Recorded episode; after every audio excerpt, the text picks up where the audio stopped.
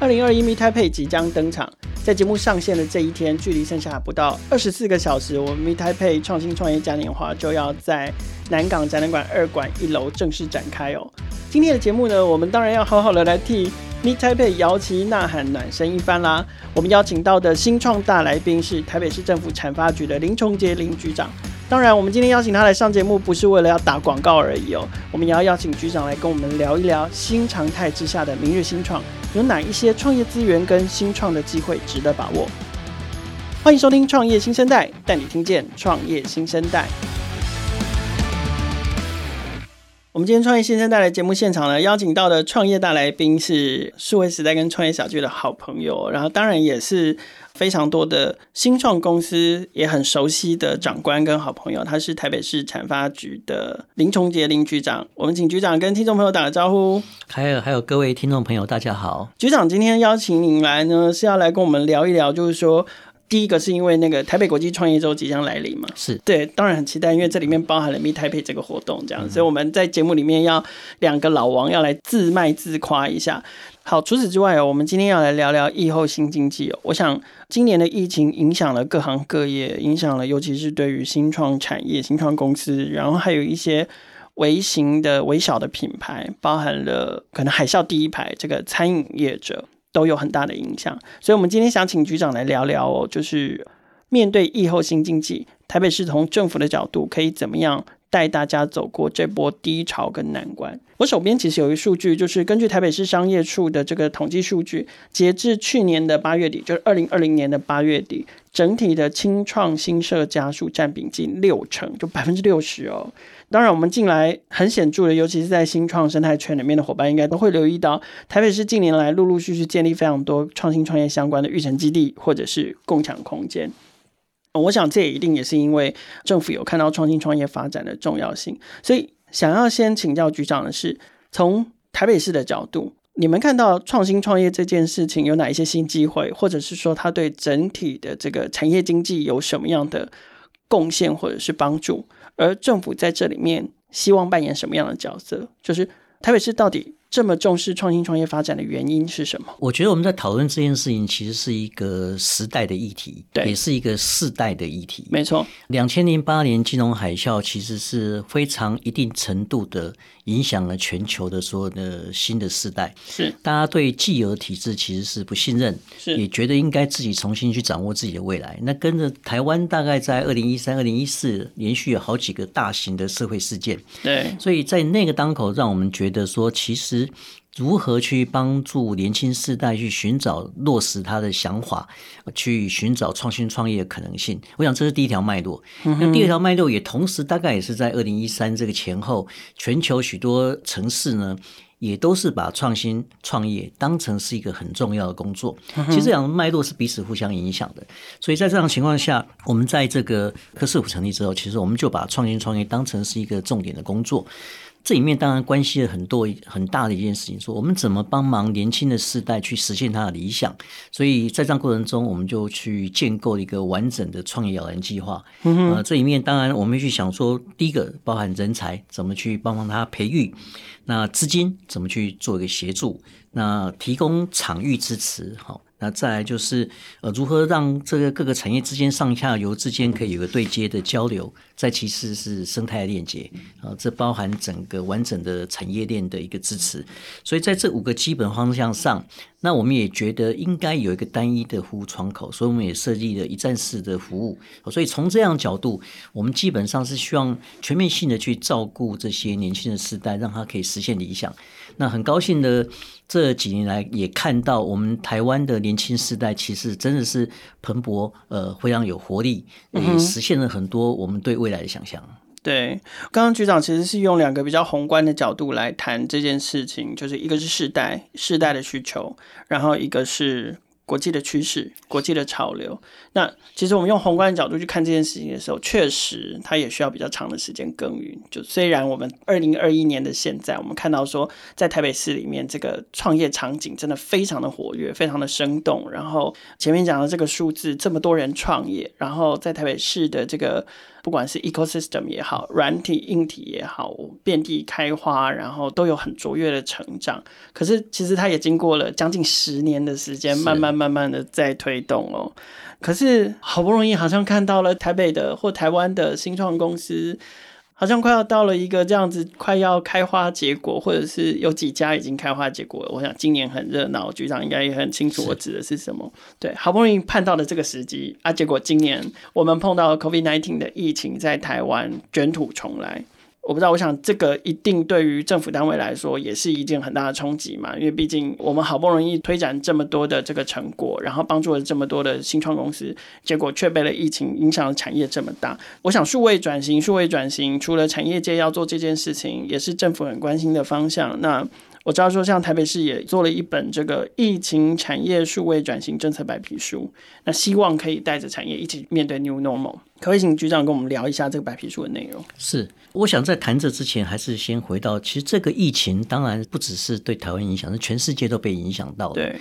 那我刚刚在谈到两个主要脉络里面，其实还有另一个脉络，我刚刚忘了提的，就是说，其实台湾的半导体产业其实是已经非常是它，你可以看到它对全世界的这个贡献跟它的影响。是。那我们其实在寻找疫苗了，是我们是在寻找一个半导体之外另外一种新的可能。那数位技术、数位科技它所产生的各种可能性，是有机会让台湾，而且它门槛比较低，嗯，让我们这些新创团队去寻找一种新的可能。可能也有机会成为台湾的下一个基础。那这个很大的条件，你可以看到，过去这几年来，其实，在创新创业的辅导里面，绝大多数都是新兴科技跟这些这个奠基于数位科技基础之下的发展。对，呃，那这一部分它当然有受疫情影响，在整个上下游的产业链的彼此关系上，当然有受影响。但是相对的，因为这个疫情之下会产生了很多我们讲的是零接触，嗯，那这种零接触的经济，事实上反而是支持了助长了助长了这个数位经济的发展。所以的确，我们必须承认是原来我们很多新创跟比如说跟那个有些大的企业谈妥的一计划，因为大企业它放缓脚步，所以暂时停下来。可是我个人呢、啊，仍然认为这个前景仍然是有的，因为无论如何，这个下个时代的发展仍然奠基。在这个数位转型，在这个数位基础之下，嗯哼，那所以就在这样的情况之下，市政府从去年开始，我们就开始在思考，好，那如何去面对这种产业转型呢？应该有一套数位转型的这个政策。嗯，所以，我们大概从市政府几个相关局处，大概九个主要的局处，哈，分别从像体育啦、像文化啦、像产业啦，哈，那。分别去找这些相关领域的人去做很多的深入的讨论，然后汇整起来，我们定出了一个整个我们称为后疫情时代产业数位转型的政策白皮书。嗯哼，那这个主要也就是在说，我们也看到了新的时代，其实很多事情在改变。这个宅经济的模式也好，零接触互动哈，都已经成为一个基础的状态。像我们现在不管是远距工作、线上教育啦、通讯医疗啦，这个都已经成为常态了。所以基本上我们会。从数位的基础建设、数位人才培育、产业的转型辅导、宅经济的发展跟零接触的服这五个面向来推动，那里面定出了将近五六十项的这些子行动，就是希望透过这样整体的发展来带动整个产业界、带动整个城市持续的往前走。嗯哼，其实，在前面局长有提到嘛，就是。政府在推动的时候，是从非常广泛的几个面向来做，包含了人才、资金、场域、生态链、产业链跟一站式的窗口哦。所以，我们现在来聊聊一站式窗口，就是呃，其实我想，对于这个如果是在台北市创业、台北市设立公司的新创团队来说，应该很熟悉一个办公室。你只要一走进台北市政府。就可以接触到的一个办公室叫做 Startup at Taipei 创业服务办公室这样子，对。然后他们当然提供的很明显的就是一个一站式窗口，可是他们，我想他们里面的这个创业摇篮计划应该是包山包海，因为他们必须要来受理跟处理新创团队碰到的这个疑难杂症，什么补助啦，什么纾困啦，登记啦，这个一大堆。局长可不可以跟我们介绍一下，他们到底发挥什么样的功能？然后他们可以给新创团队，如果真的是想要创业的话，他们可以在这里挖到什么宝藏？呃，是，呃，我们在二零一四年的时候，我们就成立了这个创业服务办公室。嗯、那当然也是考虑到对年轻的朋友，其实年轻世代他想创业，其实他也缺资金，也缺他的这个伙伴，也需要业师的辅导。那在法律、在会计也都需要这些专业支持，有太多太多需要协助。那让他去一个一个去找很多不同的这些资源，其实是也是很辛苦的。嗯，所以我们就设立这样一个单一窗口的这个办公室。那这个办公室事实上是整合很多计划。包含整个台北市政府可以提供的协助，也包含如果你要申请重要计划，我们这边也会帮忙做转介跟做介绍。所以这样单一窗口服务办公室，其实从成立到现在，累计这六年多到七年，我们已经有辅导三万五千多个案件，这个数目算是多的哦。那当然这里面配套背后所支持是包含我们的，可能大家都比较熟悉的，在新创圈，我们的产业奖助的这个补助，我们的这个创业的融资。然后我们有各种的这个基地的提供，好，那我们有各种媒合会啦，还有各种人才的交流，那也包含有送台湾的新创朋友到国际去参加全球的新创会议，对，也包含支持像 Meet Taipei 这样活动，在台北有全球的这些人士来到台北，我们来做交流。那当然最后就是上市上柜，好，那这里面有一个完整的这个呃摇篮计划。哇，所以你们连就是送他们上市上柜的这个服务，我们会帮他做辅导，然后也做推荐，因为最后的审查并不在呃地方政府，对，那但是我们会去做推荐，那我们会做完整的审查，跟他有些建议如何去做一个比较好的发展。OK，好，那除了一站式的窗口之外，我想另外一个让大家可以就是非常显著的观察到台北在这几年来创新创业的一个巨大的改变跟巨大的创新，就是创业空间，就是基地。那我知道，尤其局长非常积极的在推动一些台北创业空间的这个成立，而且在主题上面很多元哦，比如说。我印象中最新的应该是 T Hub，对不对？那一颗、呃、最新的应该是那个 D Lab，那以设计为主，Pinkoi 进驻的。哦，Pinkoi 那个哦，对对对，那个在后面，因为那场开幕我没有去，太忙了，在忙着做 Meet Taipei。OK，这是 D Lab，然后而且它是利用那个公宅，D Lab 是用公宅的这个一楼，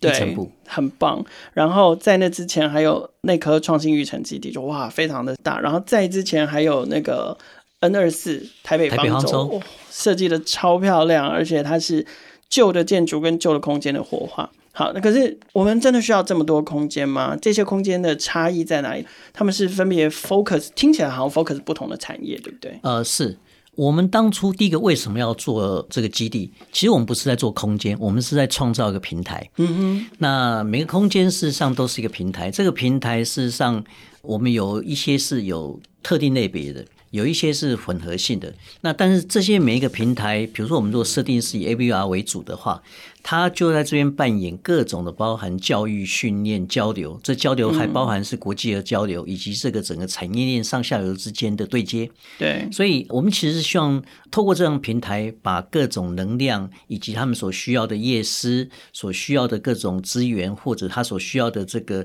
整个生产制造，都可以透过这个平台去互相经验的交流、对接、连接，就资源凝聚的。对对对，所以我们事实上规划了二十三处，将近六十万平方公尺的楼地板，我如果给你足够的时间，我相信你可以把二十三处背出来。但我们今天时间可能不够。那我们其实现在已经开放的是十五处，前面开放的十五处，除了两处是新建，其他全部都是利用既有的老仓库，对，去把它改装。啊所以现在十五个这个基地里面有各种不同的属性，那基本上都会希望去把这个产业链衔接起来。像我就我就随便举几个例子，像 T Fashion。对，它是在永乐市场的四楼。哦，对。那为什么选择在那里？因为二楼、三楼是布市，而且台湾最大的这布市，而且很多打样师就在那边。对，所以我们三楼去把包含年轻的设计师，包含学校。包含直播组，包含这个模特经纪公司，全部抓在一起。啊，服饰设计、机能性布料，对，然后再加上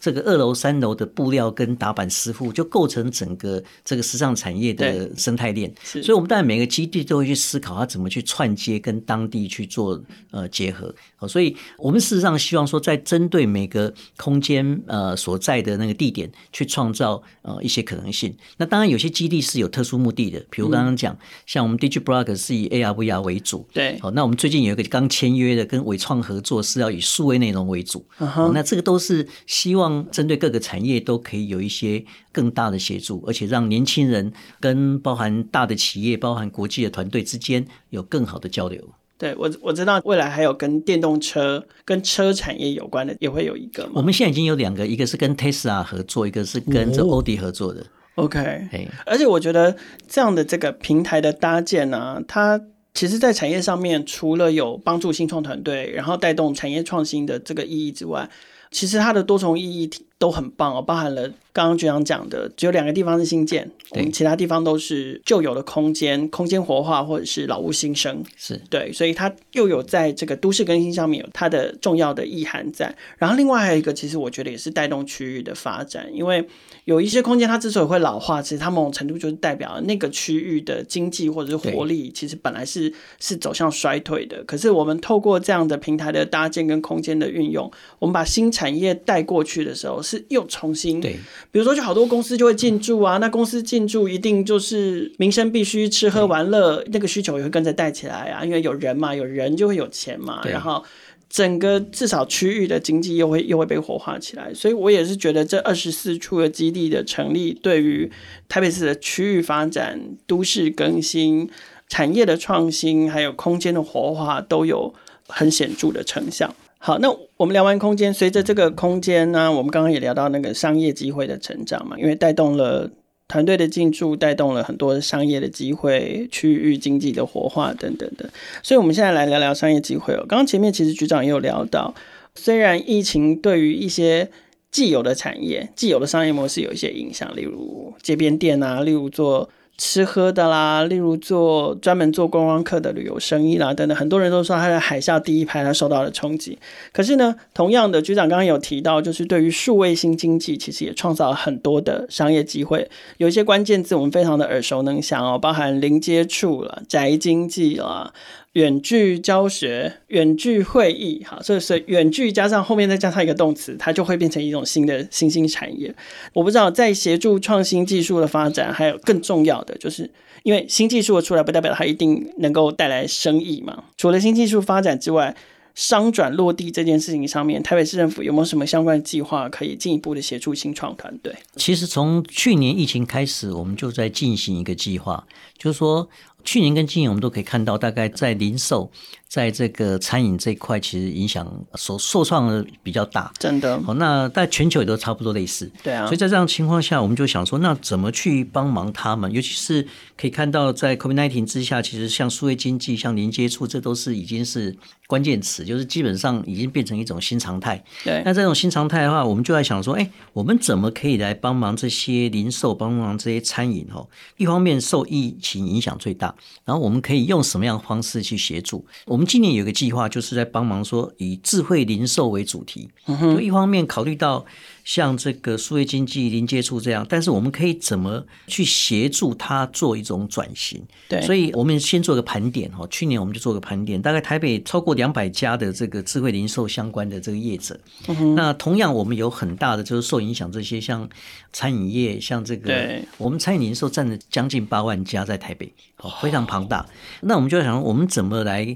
帮忙他用新的科技，用新的这种疫情后的新的这个经济形态。来协助他们做转型。那所以，我们当然今年我们也跟数位时代有合作嘛。我们办了三场的这个小聚嘛。对，从行销、从支付、从体验，邀请这些专业者走在前面的这些有经验的人来分享。那同时，我们也去想办法去这个媒合需要的对象。我们就做了几件事。举例来说，像宁夏这夜市，对，基本上这是受影响，而且非常传统的。对，而且接触其实很对对对，但是。我们怎么帮忙他？所以我们就找一些科技的资讯服务业来跟他们来谈。我们有一个计划叫智慧的支付入口的整合。对，这一面实际上的就是说，我们当然协助他们，让他们可以透过这个支付工具，好让 QR code 去扫，然后让商家跟消费者可以用单一的入口，呃，也是一站式的支付。因为因为现在支付工具很多，因为现在支付工具太多了。那你来，你每一家的东西都不一样。我今天用 Apple Pay、Line Pay 什么橘子支付什么哇，那个。个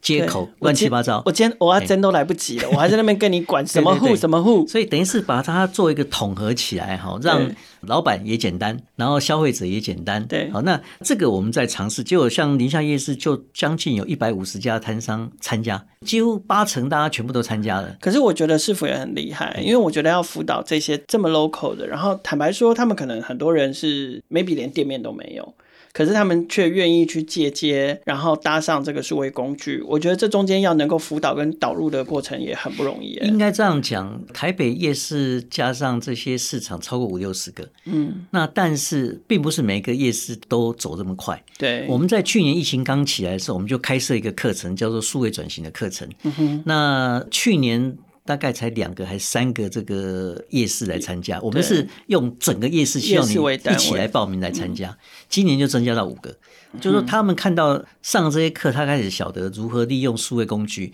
如何利用这个虚实互济的这个互相运用的方式，甚至是远距点，然后现场拿餐。对对，所以他慢慢就有这个观念，也愿意去使用。这其实是原来是一群比较不碰这些数位数位的基础的。那那透过这样过程中，我们也发现哦，像我刚刚讲宁夏夜市，透过这样无现金支付的处理，它整个交易额是增加成长五倍，五倍百分之五百。对，五倍对，好，那你不要小看这个数据。我就举一个，我们帮另外一个计划，我们是帮这些传统市场呃，媒和外送平台嘛。嗯嗯、对，我昨天礼拜天前两天才去呃市场去走一走，我就跟他们聊说，哎，今年五月到七月这疫情期期间，我们这个帮你用外送平台哈，你的状况怎么样？他说一个摊一个月就三十万，嗯，就是生鲜外送，光卖菜是，是光用外送平台。你很难想象这个数据。我意思是说，其实，在疫情的期间，当你不能上街，当你不能进到餐厅，需求是在透过这些外送的协助，其实是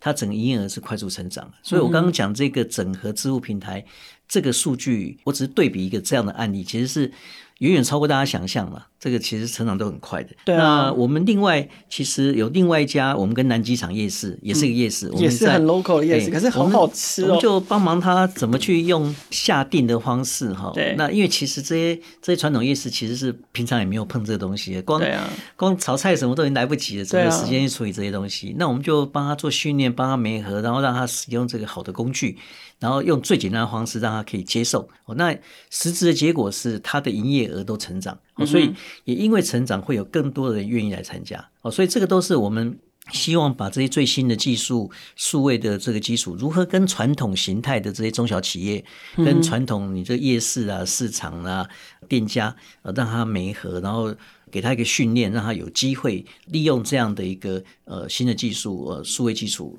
整个转型。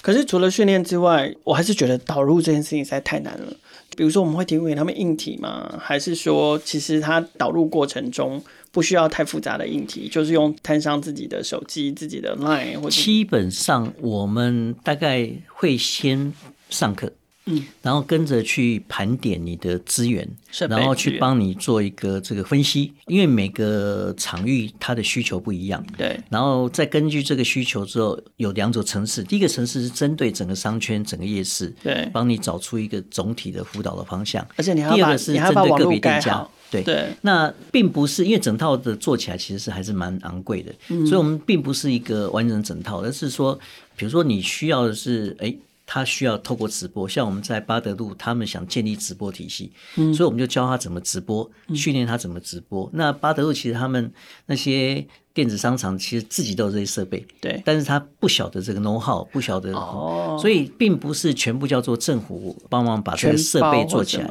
对，而是。你自己要付钱的，因为真的是天上掉下来的东西，你就不会珍惜，而是你要去学习，你愿意成长，你愿意付出。所以这样过程中，我们是帮你把整个概念，然后跟着整个你的架构，帮你架构起来，然后找到对的公司，然后这个公司进来之后，就会回到这个生意的模式。好，那他还是要一定程度的付出，但是已经不是乱买的，他已经知道他要什么，少走很多冤枉路，跟少花很多冤枉钱。对，我觉得这也是比较健康的体制，就是说政府其实是站在一个协助的角色，但是提供的计划或规划是量身定做的，是按照比如说政府对于这个商圈或者是这个市场它本身的商业属性的理解，然后呢，帮店家找到对的这个技术资源或者是软硬体资源的解决方案的厂商进来。那我觉得这样很健康的可以帮助说，哎，这些提供 solution 的商家他也有生意做啊。对啊，对啊。然后呢，这些采用 solution 的这些传统业者，他也可以享受到就是数位转型带来的这个业绩成长的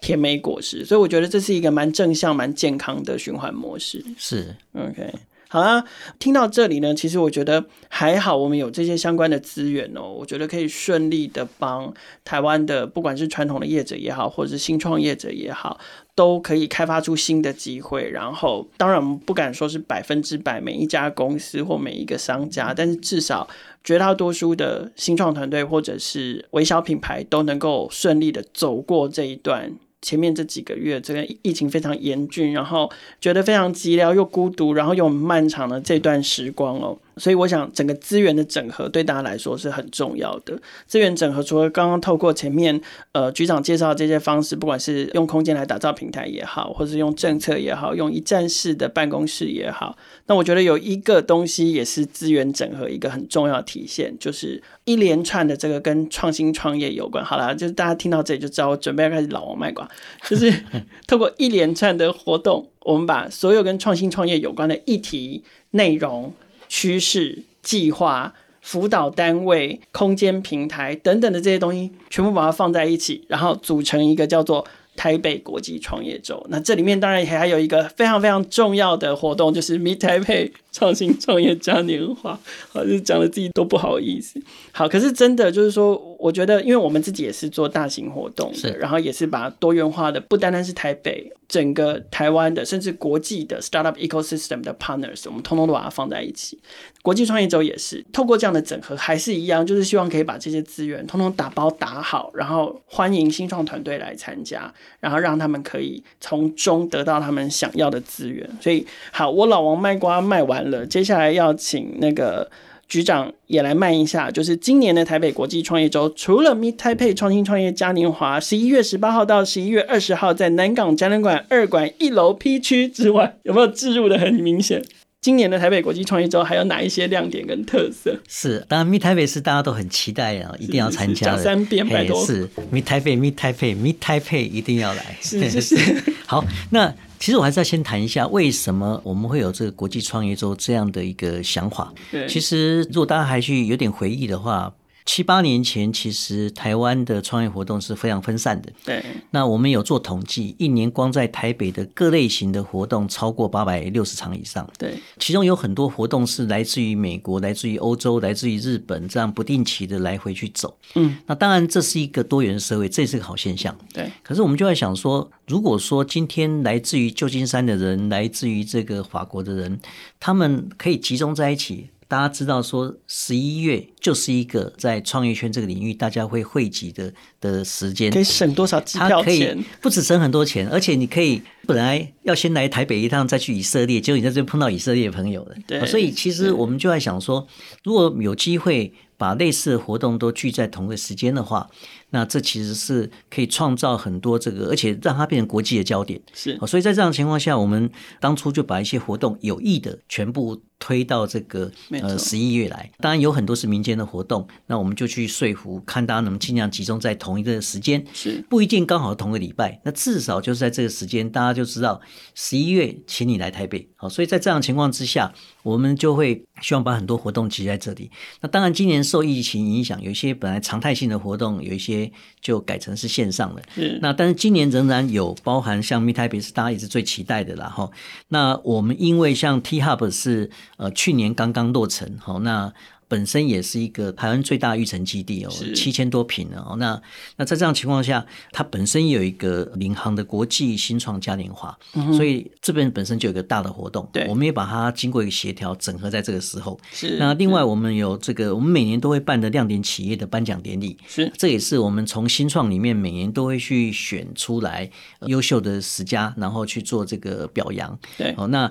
另外我们今年又增加一个餐饮产业论坛。哦，这个也是。今年才增加出来的。因为当然，为什么会找他，也是因为这一次零售餐饮其实受影响最大。对，那他们也在思考如何可以在这个时候有一些讨论，然后寻找一种新的可能性。是，所以我们也把它整合进来。那当然，区块链爱好者协会他们是进到我们的台北方舟 N 二十四。对，那每年他也都选择十一月有一个他们区块链爱好者的年会。会。哦，那你想想看，Blockchain 的所有的好朋友，如果没有疫情的话，有更多来自于全世界的人是集中在这里。对，对哦，那他当然我知道他们有参加 Meet Taipei 在那边设馆，哦，所以这些。整个这些活动集集在一起，让你会觉得十一月真的太棒了。是你在新创这个领域，你想见到这个 VC，你想见到投资者，你想到寻找着你的制造的这个可能供应链的伙伴，对，你都在可以在这边碰到，或者你没有预期的碰到的这些这些难以想象各种资源。哦，所以这整个活动聚在一起会有个好处是，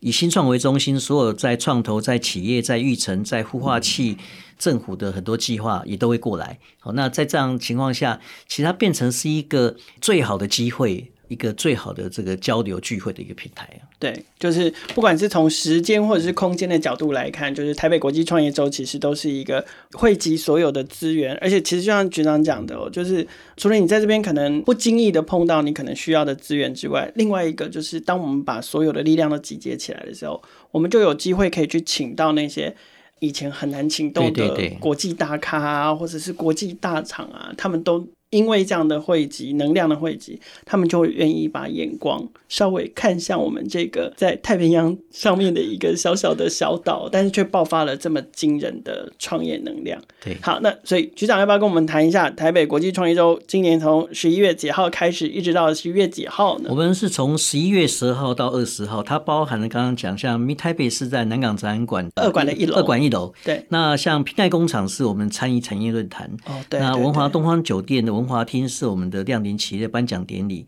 那我们的 T Hub 本身的这个国际新创嘉年华就在 T Hub。对，呃，这个都是聚集在整个附近。好，那我相信，其实我们很多基地，好像 T Hub 啊，像这个 N 二四台北方舟，也都是这个非常漂亮的完美打卡景点。哈，真的是真的可以来看一下，那个是很棒的空间。T Hub 有一个超巨大的这个。阶梯座位，对，我们高达六百公尺，那个荧幕现场可以坐三百人的大阶梯，然后非常壮观，呃，那个荧幕是三百尺的这个很大的荧幕。然后 N 二四是晚上去更漂亮，对，因为它的设计跟灯光非常适合晚上打卡。对，好，今天非常感谢局长来到创业现在，跟我们介绍台北市的这个创新创业一连串的资源跟政策，然后当然很重要的还有就是台北国际创业周一系列的活动哦。身为台北国际创业周一份子，还是要在这边替国际创业周打一下广告，就是从十一月十二号开始，一路到十一月二十号。基本上，不管是线上或线下，台北市的各处，你都可以发现台北国际创业周系列活动的身影。好，今天非常感谢台北市政府财发局的林崇杰局长来到创业新生代陪我们聊天哦，聊聊关于创新创业的一些政策发展，还有数位新经济的一些变化。非常感谢局长，谢谢凯尔，谢谢所有的听众朋友，谢谢。创业新生代每周都会固定更新，除了采访科技与商业模式创新的创业家故事外，我们的议题也扩及创业成长、数位科技的产品与服务。值得大家支持的群众集资计划，以及改变影响社会未来发展的社会创新企业。创业小聚的朋友，除了可以在 SoundOn 上面听见每一个创业新生代的故事，也可以在 First Story、KKBox、Apple Podcasts、Google Podcasts，还有 Spotify 上面听见。欢迎大家随选收听、订阅、分享、留言评价，还有记得来到 Meet Taipei 创新创业嘉年华的现场，和我们一起共同关注创业新生代。